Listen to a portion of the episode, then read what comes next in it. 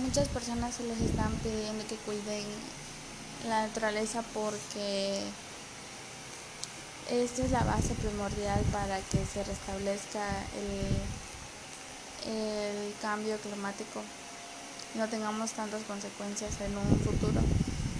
Para ello, si se puso la ley de no quemar árboles, no talarlos, es por una, una buena causa.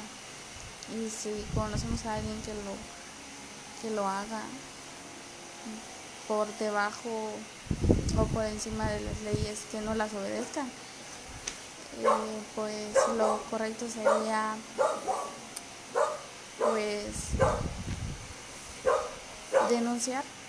Denunciar es lo, es lo más importante ya que las autoridades vean el delito que se cometió acciones son las que las que llevarán la restauración del, del tiempo. Por eso hay que comenzar ahora. Y esto es el tema.